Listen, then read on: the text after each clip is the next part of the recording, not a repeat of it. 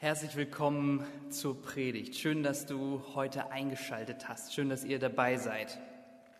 Zu Beginn habe ich direkt mal eine Frage an dich. Wann hast du das letzte Mal das Wort Barmherzigkeit ausgesprochen? Wann hast du es selber ausgesprochen? Barmherzigkeit. Vielleicht ist es schon etwas länger her. Wenn du es ausgesprochen hast, in welchem Kontext war das? War das in einem Gespräch? Wer war dein Gegenüber?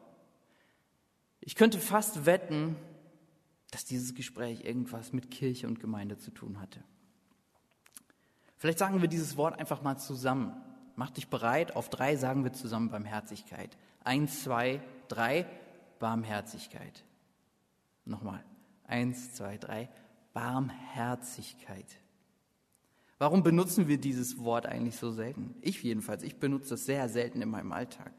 Barmherzigkeit gehört nicht zu meinem alltäglichen Sprachgebrauch. Manchmal fühlt es sich für mich so an, als würde dieses Wort zu einer längst vergangenen christlichen Kultur gehören, ein Überbleibsel aus den letzten 500 Jahren, wo Kirche, wo Glaube in unserer Welt, in unserer Gesellschaft ähm, eine größere Rolle gespielt haben, als sie es jetzt gerade tun. Man spricht gerade nicht über Barmherzigkeit. Wenn man heute Leute auf der Straße fragen würde, was sie mit Kirche, mit Glauben an Gott verbinden, könnte ich mir vorstellen, dass das Wort Barmherzigkeit vielleicht nicht als erstes fallen würde. Vielleicht auch nicht als zweites und vielleicht auch gar nicht. Denn die Menschen erleben Kirche und Gemeinde und Gott irgendwie nicht so. Wie ist es mit dir? Wenn dich jemand heute interviewen würde, dich fragen würde, kannst du mal mit ein paar kurzen Sätzen beschreiben, was du mit dem christlichen Glauben, mit Glauben an Gott verbindest, was würdest du sagen? Wie würdest du dich ausdrücken? Würde das Wort Barmherzigkeit eine Rolle spielen? Würde es überhaupt vorkommen? Ich bin mir nicht sicher, wie das bei mir wäre. Ich wüsste nicht, welche Worte ich benutze. Wahrscheinlich würde mir schon einiges einfallen, aber ich weiß nicht, ob das Wort Barmherzigkeit vorkommen würde. Und irgendwie ist das ein bisschen tragisch, weil Barmherzigkeit ist ein Kernfaktor des christlichen Glaubens. Beim Glauben an Gott geht es maßgeblich um Barmherzigkeit. Und eigentlich, eigentlich sollte die Barmherzigkeit auch ein Kernfaktor unseres Lebens sein, unseres Miteinanders. Aber was ist das eigentlich, Barmherzigkeit? Barmherzigkeit ist eine Charaktereigenschaft. Sie gehört zu unserem Charakter. Bei manchen ist sie mehr, bei manchen ist sie weniger ausgeprägt. Eine sehr barmherzige Person öffnet ihr Herz für die Not anderer und kümmert sich, packt an mit offenem Herzen. Wir haben gerade schon gehört, dass das etwas anderes ist als Mitleid. Mitleid geht in eine andere Richtung. Mitleid ist eher eine Gefühlsregung. Barmherzigkeit ist Teil unserer Persönlichkeit. Sie ist eine unserer Eigenschaften. Nur sprechen wir nicht so oft darüber. Wir reden total gerne über Resilienz, über Belastbarkeit, Kreativität, Empathie, Entscheidungsfreudigkeit, Gefühlsfähigkeit und Intellekt. Alles Dinge, die mir helfen, mein eigenes Leben aufzubauen und zu kontrollieren. Aber über Barmherzigkeit sprechen wir nicht so oft. Barmherzigkeit ist unbeliebt. Vielleicht können wir am Ton hier im Saal ein bisschen was verändern. Das ist, es wummert hier vorne ein bisschen. Sorry, dass ihr das hier mitbekommt. Barmherzigkeit ist unbeliebt. Vielleicht liegt es daran, dass Barmherzigkeit mir selber nicht viel bringt.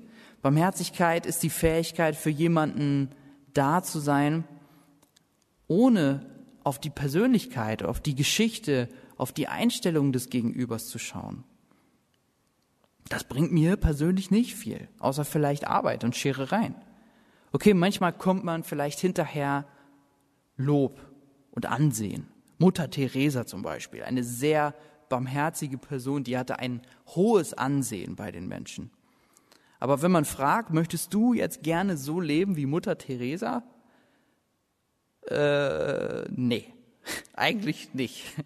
Und außerdem kann echte Barmherzigkeit auch Ärger machen, denn wenn man sich wirklich der Menschen annimmt, so wie sie kommen, dann hat man es vielleicht mit Leuten zu tun, die in den Kreisen, in denen man sich selber bewegt, vielleicht gar nicht so gerne gesehen sind.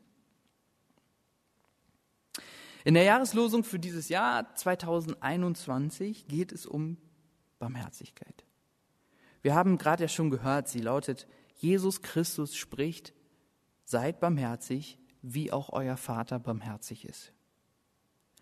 Jesus sagt das im Lukasevangelium, in der sogenannten Feldrede. Das ist das Pendant zur Bergpredigt in dem Matthäusevangelium. Bei Lukas heißt das Feldrede. Jesus hat eine lange, große Rede gehalten, die uns überliefert ist ähm, in dieser Feldrede. Und da waren viele Leute auf diesem Feld und haben zugehört. Und unter anderem sagt er auch das, diese Aufforderung, seid barmherzig, wie auch euer Vater barmherzig ist. Aber das ist nicht nur eine Aufforderung. Dieser Vers ist nicht nur eine Aufforderung, es ist nicht nur so ein moralischer Hinweis, wie man zu leben hat, sondern dieser Vers, der spannt eigentlich den ganzen Horizont des christlichen Glaubens auf. Denn es steht nicht nur da, was wir tun sollen, sondern es steht auch da, warum. Und dieses Warum, das beruft sich auf eine Glaubensaussage. Die Aussage, Gott ist barmherzig. Gott ist barmherzig. Diese Aussage war für die Hörer damals auf diesem Feld nicht wirklich was Neues. Es steht oft im Alten Testament, wir haben es gerade auch schon gehört, barmherzig, geduldig und gnädig ist er, voller Güte. Diese Formel kommt immer wieder vor. Aber es sind nicht nur die Worte, die hier entscheidend sind. Viel entscheidender, viel entscheidender sind die Erfahrungen, die die Menschen mit Gott gemacht haben. Erfahrungen zählen tausendmal mehr als Worte. Wenn du etwas mit Gott erlebst, dann ist das etwas viel Lebendigeres, als etwas von Gott zu hören. Und die Menschen haben Gott erlebt. Sie haben erlebt, dass er ein barmherziger Gott ist. Gott hat sich über die Geschichte immer mehr gezeigt. Er hat immer mehr von sich preisgegeben und die Menschen haben immer mehr von ihm gesehen. Das Bild wurde über die Jahrhunderte immer vollständiger. Und sie haben erlebt, Gott ist barmherzig. Sein Herz ist offen für die Menschen. Er ist für die Menschen. Er ist für das Leben. Er wendet sich den Menschen zu. Und die Verfehlungen rechnet er nicht an. Das kannten die Menschen, auch die Menschen auf dem Feld, die Jesus zugehört haben. Aber ich sage euch was, damals war Barmherzigkeit genauso beliebt wie heute. Es war damals auch nicht viel anders. Unter den Menschen war Barmherzigkeit nicht sonderlich beliebt. Aber da auf diesem Feld, auf diesem Feld, da hat sich was verändert. Dort sprach nicht irgendjemand von Barmherzigkeit, der irgendwelche Bibelverse zitierte, der irgendwas über Gott erklärte, sondern da sprach jemand, der selber barmherzig war. Bei ihm, bei Jesus, war der Barmherzigkeitsregler auf Anschlag aufgedreht. Der war voll barmherzig. Die Leute haben es gesehen, wie er Kranke geheilt hat, wie er mit Ausgestoßenen sprach, wie er mit Menschen, mit denen keiner Kontakt hatte, gegessen hat, wie er bei ihnen zu Hause war, wie er Corona-Kranke besucht hat und umarmt hat. Okay, das steht vielleicht nicht da, aber vielleicht hätte er es gemacht, ziemlich sicher. Und damit hatte er eine ganz andere Autorität. Die Menschen haben gesehen, dieser Jesus, der, der redet nicht nur, der macht was, der packt an. Und der sagt jetzt, sei barmherzig, so wie Gott, dein Vater, auch barmherzig ist. Gottes Wesen ist Barmherzigkeit, Gnade, Liebe, Zuwendung. Und du sollst es auch zu deinem Wesen machen. Mach dein Herz auf. Begegne den Menschen ohne Vorurteile, ohne Verurteilung, ohne Schubladen. Sei da, sei nett, sei offen und hilf, wo du kannst. So hat Jesus es gemacht, so sollen wir es auch tun. So könnte man es sagen. So könnte man es jetzt predigen und es wäre nicht falsch. Aber es wäre nicht wirksam. Es würde nicht ankommen. Sprich so, wie ich es gerade gemacht habe mit deinen Nachbarn und es wird sie nicht bewegen. Es wird sie wahrscheinlich auch nicht überzeugen. Jesus konnte so sprechen. Wir können es nicht, denn wir sind nicht er. Wir sind selber diejenigen, die auf dem Feld stehen, die staunend vor ihm stehen und zuhören und merken, bei dem ist was anders. Der lebt das ja echt. Und ich nicht. Selbst wenn ich im nächsten Jahr mir den Vorsatz nehme, nur ein Barmherzigkeitsregler hoch. Ich will meinen Barmherzigkeitsregler auf Anschlag drehen. Ich kümmere mich um nichts anderes mehr. In zwölf Monaten wäre ich trotzdem nicht so wie er. Nein, dieser Vers, diese Jahreslosung als blanke moralische Aufforderung verstanden, als neuer Plan für ein gelungenes, gutes Leben, ähm, was auch christlich irgendwie super ist, ähm, was man dann nur noch umsetzen muss. Es funktioniert nicht. Es funktioniert nicht. So funktioniert diese Aussage nicht, denn da fehlt etwas ganz Entscheidendes. Es fehlt die Erfahrungsebene.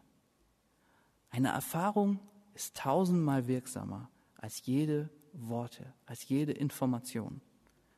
Seid barmherzig, wie euer Vater barmherzig ist. Wer die zweite Hälfte von diesem Vers nicht am eigenen Leib erfährt, der wird die erste immer bloß als Moral verstehen. Gott ist barmherzig. Der Name Gottes ist Barmherzigkeit. Und diese Barmherzigkeit, die gilt nicht nur der Welt, nicht nur der Menschheit, nicht einem besonderen Volk, nicht einer Gemeinde. Diese Barmherzigkeit gilt dir und mir ganz persönlich, im Einzelnen. Bei Jesus können wir es sehen. Er kommt für alle, er kommt für die Welt, aber sein ganzes Leben besteht aus vielen kleinen Begegnungen mit einzelnen Menschen. Und er geht auf jede und auf jeden ein und auf die spezielle Situation. Er begegnet den Menschen ohne Schublade, ohne theoretischen Überbau, ohne Abgrenzung, ohne Ausgrenzung, ohne Distanz. Jesus begegnet den Menschen ohne Einschränkung und ohne Vorbehalte. Jesus legt den Menschen nicht fest. Und wir glauben, dass Gott auch so ist. Dass er jeden Menschen auf diese Art und Weise liebt und wertschätzt, ohne Vorbehalte, ohne Distanz. Sein Wesen ist Barmherzigkeit. Sein Herz ist offen für mich. Komme, was wolle. Ich kann gar nicht so viel Mist bauen, dass das irgendetwas daran ändern könnte. Er steht zu mir. Zwischen dich und ihn kommt kein Blatt. Gott ist für dich, für dein Leben. Wer das erfährt am eigenen Leibe, der denkt über diesen Satz anders. Da ist etwas in mir, das zum Klingen kommt. Wenn ich selber erfahren habe, dass mein chaotisches Leben ohne Vorbehalt angenommen ist, dass meine scheiternde, ähm, beschädigte Persönlichkeit ohne jeden Vorbehalt wertvoll, als wertvoll erklärt und als geliebt erklärt ist, dann höre ich diesen Satz, Jesu, sei barmherzig und denke, ja, das will ich echt gerne. Ich will echt gerne barmherziger sein. Mit mir und mit anderen. Weil Gott so ist. In der Jugendarbeit, äh, da machen wir immer mal wieder so Runden, wo wir als Mitarbeiter darüber sprechen, ähm, was eigentlich unsere Motivation ist. Warum machen wir das eigentlich, das Ganze da?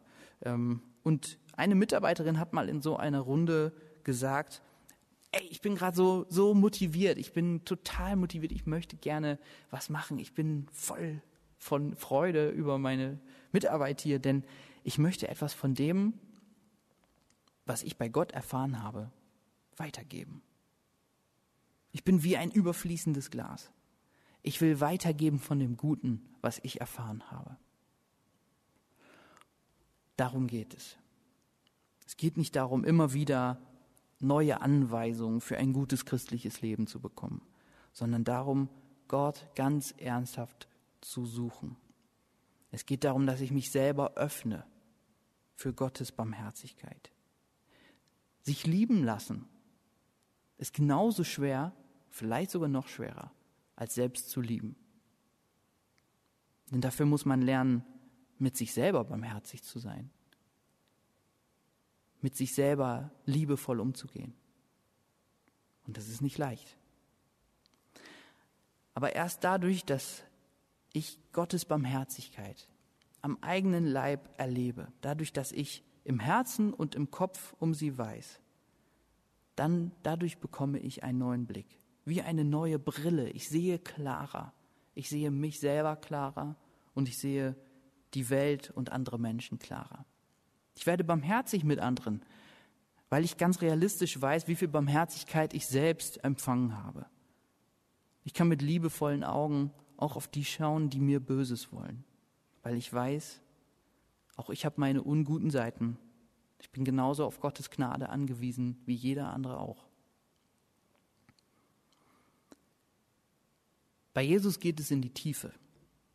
Jesus sagt nicht einfach, tu dies, tu das. Jesus sagt, sei so, sei barmherzig, gib das Gute weiter, das du empfängst. Richte deine Persönlichkeit darauf aus, orientiere dein Leben danach. Wenn du zum Jahreswechsel, zum Jahreswechsel nach einer Richtung für deine Persönlichkeitsentwicklung suchst, dann ist das vielleicht die Antwort. Das ist unsere Berufung, das ist der Kernfaktor unseres Glaubens. Das ist das, was, dieser, was wir dieser unbarmherzigen Welt schenken können. An den Orten, an denen wir leben. Die Barmherzigkeit, die wir empfangen haben. Denn woran sollen die Menschen denn Gott erkennen, wenn nicht an der gelebten Barmherzigkeit seiner Nachfolgerinnen und Nachfolger? Es gibt so viele Menschen, die sagen, ich kann nichts mit Gott anfangen, weil diese Christen, die überzeugen mich einfach nicht. Erlöster müssten sie mir aussehen. Die sind nicht so, wie sie singen. Lasst uns da doch nicht bleiben. Lasst uns nicht an dieser Stelle stehen bleiben. Lasst uns danach streben, dass Gottes Barmherzigkeit aus unserem Leben in das Leben anderer hineinfließt. An der Liebe soll man uns erkennen, denn auch Taten zählen mehr als Worte. Lasst uns die Brille der Urteile, der Wut, der Distanz abnehmen und die Brille von Gottes guter Barmherzigkeit aufsetzen. Seid barmherzig, wie auch euer Vater barmherzig ist. Keine Ahnung, ob du sowas machst, aber vielleicht willst du dir aus dieser Predigt ja einen guten Vorsatz fürs neue Jahr mitnehmen. Wenn ja, würde ich sagen, versuche nicht barmherziger zu sein. Darum geht es nämlich in erster Linie nicht. Wie wäre es stattdessen, dir vorzunehmen, mehr von Gottes Barmherzigkeit in deinem Leben zu haben? Wie wäre es, wenn du immer, wenn du diese Jahreslosung hörst oder liest, wenn du vielleicht irgendwann hier wieder im Gottesdienstsaal bist und sie hier an der Wand hängt und du siehst sie, wie wäre es, wenn du dich dann daran erinnerst, wie groß Gottes Herz für dich ist? Wenn du richtig mutig bist und wenn dir das nicht zu uncool ist, dann kannst du dich auch symbolisch ausstrecken nach Gott und kurz beten, fülle mich mit deiner Barmherzigkeit. Vielleicht ist es auch eher dein Thema zu lernen, liebevoll und barmherzig mit dir selber umzugehen. Gottes Blick auf dich neu zu entdecken, dann ist das vielleicht dein Einstiegspunkt in dieses Jahr. Aber wenn du dann irgendwann merkst, es packt mich, ich bin dabei, dann, dann bleib nicht da, sondern dann lass dich bestimmen davon und gib weiter, was du empfängst und lass es fließen. Ich weiß, es gibt auch noch andere Sorgen. Wir haben auch noch diese Pandemie, aber dieser Vers, der hat schon viele Pandemien überstanden. Und ich glaube, dass wir im nächsten Jahr viel Barmherzigkeit gebrauchen können, wenn wir auf diese Zeit zurückschauen. Barmherzigkeit ist nichts, wozu man einfach nur Ja sagt, wo man bloß zustimmt und sagt, jo, so ist richtig. Barmherzigkeit ist der Kernfaktor unseres Glaubens. Gottes Wesen ist Barmherzigkeit. Und wenn wir das erleben, dass er uns mit den Augen der Liebe ansieht, dann haben wir die Chance, selber barmherziger zu werden. Von der erlebten zur gelebten Barmherzigkeit. Das ist unsere Berufung. Das ist unsere Orientierung. Und die Jahreslosung, die kann unser Motto dafür sein, unsere Erinnerung. Jesus Christus spricht, seid barmherzig, so wie auch euer Vater barmherzig ist.